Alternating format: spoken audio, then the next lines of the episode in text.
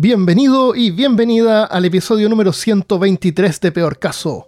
En este episodio, la leyenda del Skinwalker, la maldición de los Navajos. Hablándote desde los lugares más metamorfos de Texas, soy Armando Loyola, tu anfitrión del único podcast que entretiene, educa y perturba al mismo tiempo. Peor Caso es un espacio para difundir cosas curiosas de nuestra historia y cultura, pero desde un punto de vista objetivo eso no significa que, aunque no creas en lo sobrenatural, no puedas disfrutar de la fantasía, el folclore, mitos y leyendas. Así que esta semana vamos a visitar un pseudo críptido, el Skinwalker o piel caminante. Pero antes le damos la bienvenida a tres nuevos Patreons. Augusto Astudillo Gaete, cazador de lo profano, Juan Sierra Flores, Natalia Narbona, investigadores del oculto, y también a Diana Maldonado, cazadora de lo profano en YouTube. Si tú también quieres colaborar, puedes hacerlo en patreon.com slash peor caso. Al final de este episodio les voy a contar sobre el tercer aniversario de Peor Caso y una promo para la peortienda.com. No quiero aburrir a los que están escuchando por el contenido de este episodio.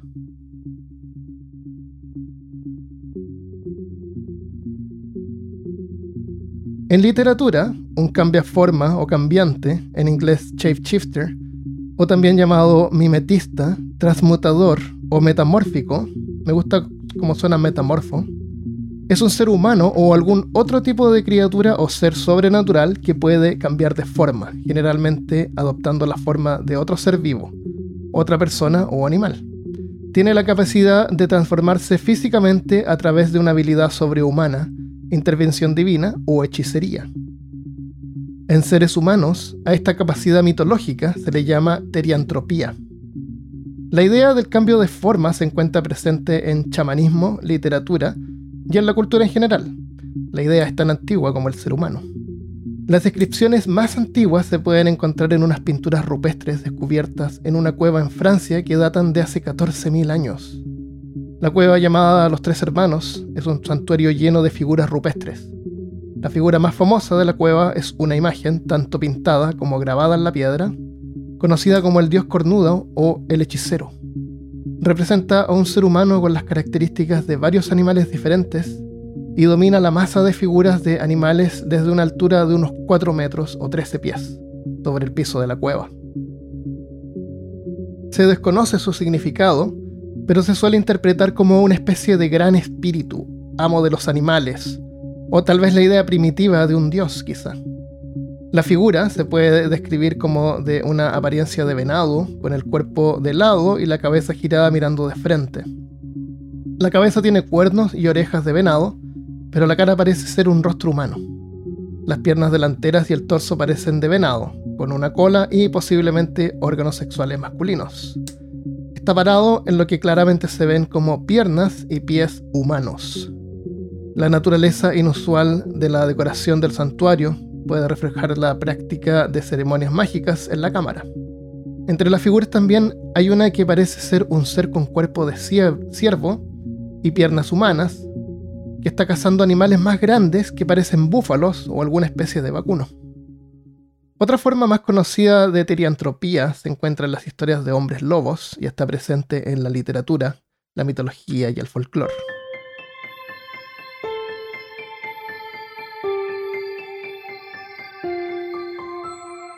Entre la mitología de las tribus nativas en Norteamérica, existe una leyenda muy antigua que curiosamente se repite entre varias tribus del extremo oeste de Estados Unidos, en lo que hoy es Arizona, Nuevo México y Utah. Estas leyendas cuentan de una criatura o ser que es capaz de cambiar de forma. Esta leyenda, si es que es leyenda, varía un poco entre cada tribu, pero lo curioso es que todas concuerdan en algo, los que han sido testigos dicen que se trata de una criatura con cuerpo deformado, mezcla humana y animal, rostro desfigurado y ardientes ojos anaranjados. A esta criatura se le conoce como el Skinwalker o caminante de piel. Algunos, especialmente forasteros, han catalogado la real existencia de esta criatura como alguna broma o engaño.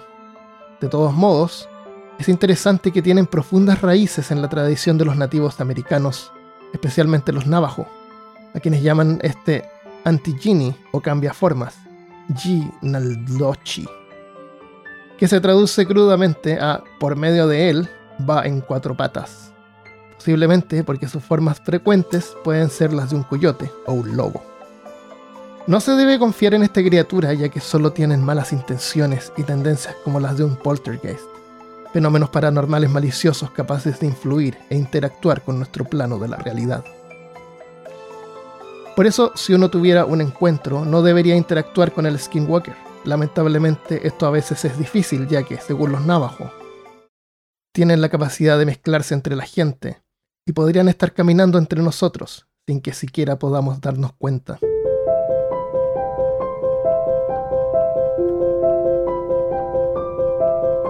Cuando los primeros colonos europeos llegaron a las tierras del oeste de Norteamérica, tuvieron sangrientos encuentros con los nativos.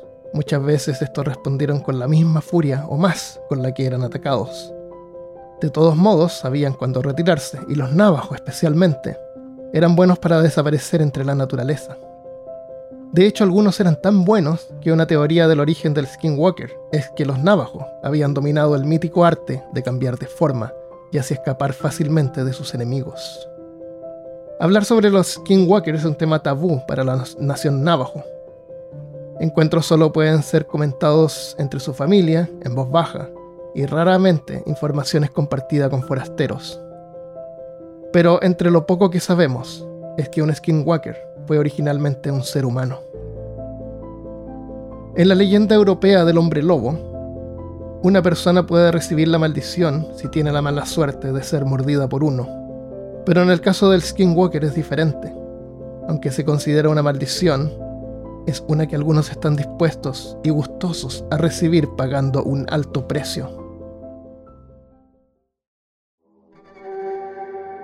Esta teoría gira en torno a la maldición de los Anasazi, un grupo de brujos entre la nación navajo que usan sitios prohibidos y sagrados para realizar hechizos y obtener sus poderes. Hay una historia que se destaca. Esta habla de una forma particular de bruja o brujo navajo, el llamado Ginalduchi, el que anda en cuatro patas. Este suele ser un curandero o un sacerdote de alto rango que ha obtenido sus poderes sobrenaturales al romper un tabú cultural. Para obtener la maldición debe cometer un acto terrible, el asesinato de un miembro cercano de su familia. Brujos navajo, incluyendo Skinwalker, representan lo opuesto a sus valores culturales. Mientras que los curanderos o sanadores mágicos son apreciados, los brujos son vistos como malvados. Realizan ceremonias retorcidas y manipulan la magia en una perversión de las buenas obras que tradicionalmente realizan las personas de la medicina. Para aprender y practicar sus buenas obras, los curanderos tradicionales deben aprender tanto sobre la magia buena como la malvada. La mayoría asume la responsabilidad, pero algunos pueden volverse corruptos y elegir convertirse en brujos. Por eso es que, al aceptar este nivel profundo de brujería, el Skinwalker es consagrado con el poder sobrenatural, pero también es desterrado para siempre de su tribu. Merodeando solo en el desierto, el Skinwalker tendrá así capacidad de cambiar de forma a cualquier animal que desee, aunque más comúnmente el animal es un coyote, lobo puma, zorro, búho o cuervo. Y buscarán cualquier oportunidad para causar dolor y sufrimiento a cualquiera que tenga la mala suerte de cruzarse en su camino. Un encuentro con una de estas criaturas podría resultar fatal. Identificar a un skinwalker requiere de habilidad. Se dice que los ojos de este cambiaforma tienden a mantener la forma humana, aunque el skinwalker esté en su forma animal. Sin embargo, en su forma humana, los ojos parecen los de una bestia. Pero mirar a un skinwalker a los ojos puede ser muy peligroso, ya que algunos creen que si miras a un skinwalker en los ojos, estos pueden robar tu cuerpo, o te paralizarás por el miedo. Un encuentro de este tipo puede resultar aterrador, ya que al fijar los ojos a la criatura, ésta podrá inmediatamente imitar perfectamente la voz de la víctima y leer sus pensamientos. O sea, el Skinwalker podría hablarte de vuelta con tu propia voz mientras tú, sin poder moverte, ves cómo va robando tu apariencia. Por esto, algunos navajos creen que el Skinwalker tiene la capacidad de transformarse en otras personas, alimentarse de su horror y luego mezclarse entre la población como un doppelganger sin ser detectado. skinwalker por la noche pueden acercarse a casas y golpear las paredes o las ventanas. E incluso si encuentran una abierta, podrían entrar por esta dentro de la casa para causar terror entre sus habitantes. Pues es el miedo lo que usan para poder aumentar su poder. En la actualidad, algunos testigos han contado que mientras manejaban a través de reservaciones indias, han sido perseguidos por animales corriendo a increíbles velocidades que pueden alcanzar incluso un automóvil en movimiento. La vestimenta de un skinwalker en forma humana puede ser la piel del animal en el que se transforman. Por eso, entre los navajos se considera tabú usar cualquier tipo de piel de animal que no sea de oveja o ciervo. E incluso estas son usadas solo durante ceremonias especiales. Algunas historias sugieren que pueden matar usando un polvo hecho con hueso molido de dedos y calaveras de niños. Pueden también, como una especie de vudú, robar pelo de una víctima, envolverlo alrededor de pedazos rotos de cerámicas y quemarlo en agujeros de tarántula.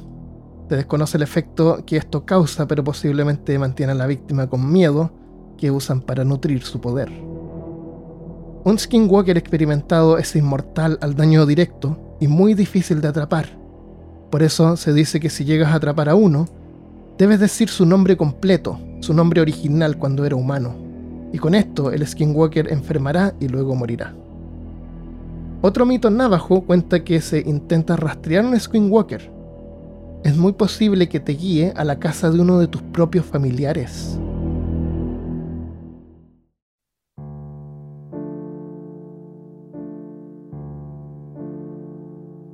Los navajos vivían originalmente en lo que hoy es Arizona y el norte de Nuevo México.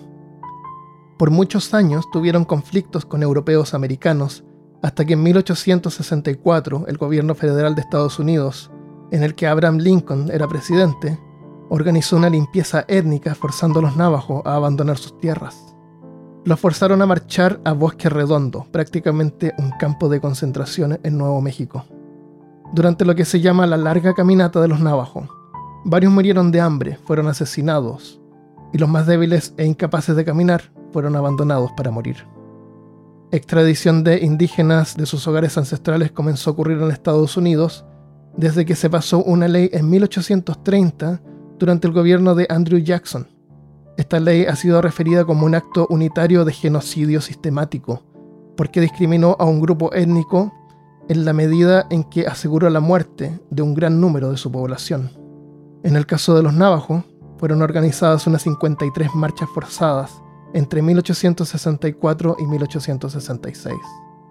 Los navajos, asentados en bosque redondo, sufrieron de mala calidad de agua, malas cosechas, enfermedades y muerte que redujo la población a unos 25.000 a 6.000 individuos, dentro de los que solo 2.000 estaban en condiciones de procrear. Esto no solo pone en riesgo a la población, sino que también causó enfermedades genéticas. Luego de cuatro años, el gobierno finalmente admitió que había cometido un error y se permitió a los navajos a regresar a su tierra natal con un tratado favorable. Pero durante este tiempo, entre los navajos se murmuraba que varios habían cambiado de forma para escapar de las terribles condiciones. También creían que sus dioses los habían abandonado. Luego, una vez que regresaron a su tierra original, las cosas mejoraron, aunque los Skinwalker, a los que culpaban por los terribles años en la reservación, estaban todavía mezclados en la población, o así se creía. Así que dentro de la misma nación navajo, comenzaron acusaciones de brujería y caza de skinwalkers. Esta purga ocurrió en 1879, en la que unos 40 navajos, acusados de brujos y brujas, fueron asesinados para restaurar el orden y armonía entre la tribu, aunque creen que algunos pudieron escapar.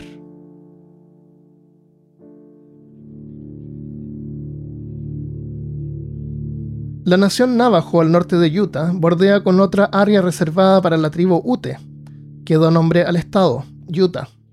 En esta área, justo bordeando la reservación india, hay actualmente un rancho llamado Sherman Skinwalker Ranch. La reservación fue creada en 1861 mediante una orden ejecutiva del presidente Lincoln y luego en 1886 fue cambiada con otras, fue combinada con otras áreas formando un territorio de unos 18.000 kilómetros cuadrados o 4,5 millones de acres. Hubo un tiempo en que los Ute o Yute y los Navajos lucharon juntos contra sus enemigos comunes. Pero luego que los Utes adquirieron caballos de parte de los españoles, comenzaron a secuestrar a los Navajos y a venderlo en los mercados de esclavos de Nuevo México. Después, durante la Guerra Civil, algunas bandas Ute o Yute se unieron y colaboraron con el gobierno federal en la expulsión de los navajos a Bosque Redondo. Aunque como sabemos, luego de varios años la tribu navajo se le permitió regresar a sus lugares de origen, los Ute creen que los navajos maldicieron a la tribu Ute por sus transgresiones. Los Utes no solo colaboraron en su persecución, durante la colonia también atraparon navajos para venderlos como esclavos. Los Ute creen que el rancho Sherman está en el llamado Camino del Skinwalker, y por esta razón, luego de unas 15 generaciones hasta el día de hoy, Utes evitan acercarse a la propiedad. No creen que los Skinwalkers vivan en el rancho, sino que se esconden en un lugar llamado Dark Canyon, que se encuentra cerca. En 1994, el rancho fue comprado por Terry y Gwen Sherman, un comerciante que quería criar ganado en el rancho. Tenía mucha experiencia y esperaba mantener las pérdidas de ganado a un récord mínimo. Cuentan una historia que un día en el rancho se les acercó un lobo muy grande que no parecía agresivo y no les producía miedo. Luego el lobo se acercó a una cerca y capturó a un becerro. Mientras lo trataba de sacar por el espacio de la cerca, los Sherman comenzaron a dispararle al lobo para asustarlo, pero este apenas se movía, y aunque podían ver que las balas eran absorbidas en el cuerpo, no aparecía sangre y no parecía debilitar a la criatura. Luego le dispararon con una escopeta que hizo que el lobo retrocediera un poco. Finalmente se alejó, pero no pudieron verificar si lo habían herido.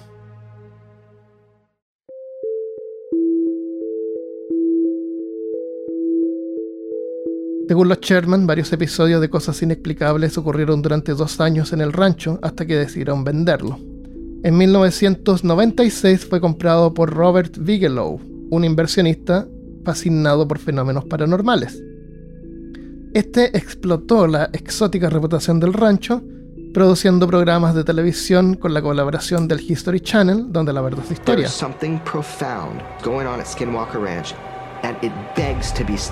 El rancho apareció por primera vez en Ancient Aliens o Antiguos Astronautas, donde se menciona el Skinwalker Ranch en relación con seres que cambian de forma y teoría de los antiguos astronautas. Is it possible that a similar creature existed thousands of years ago?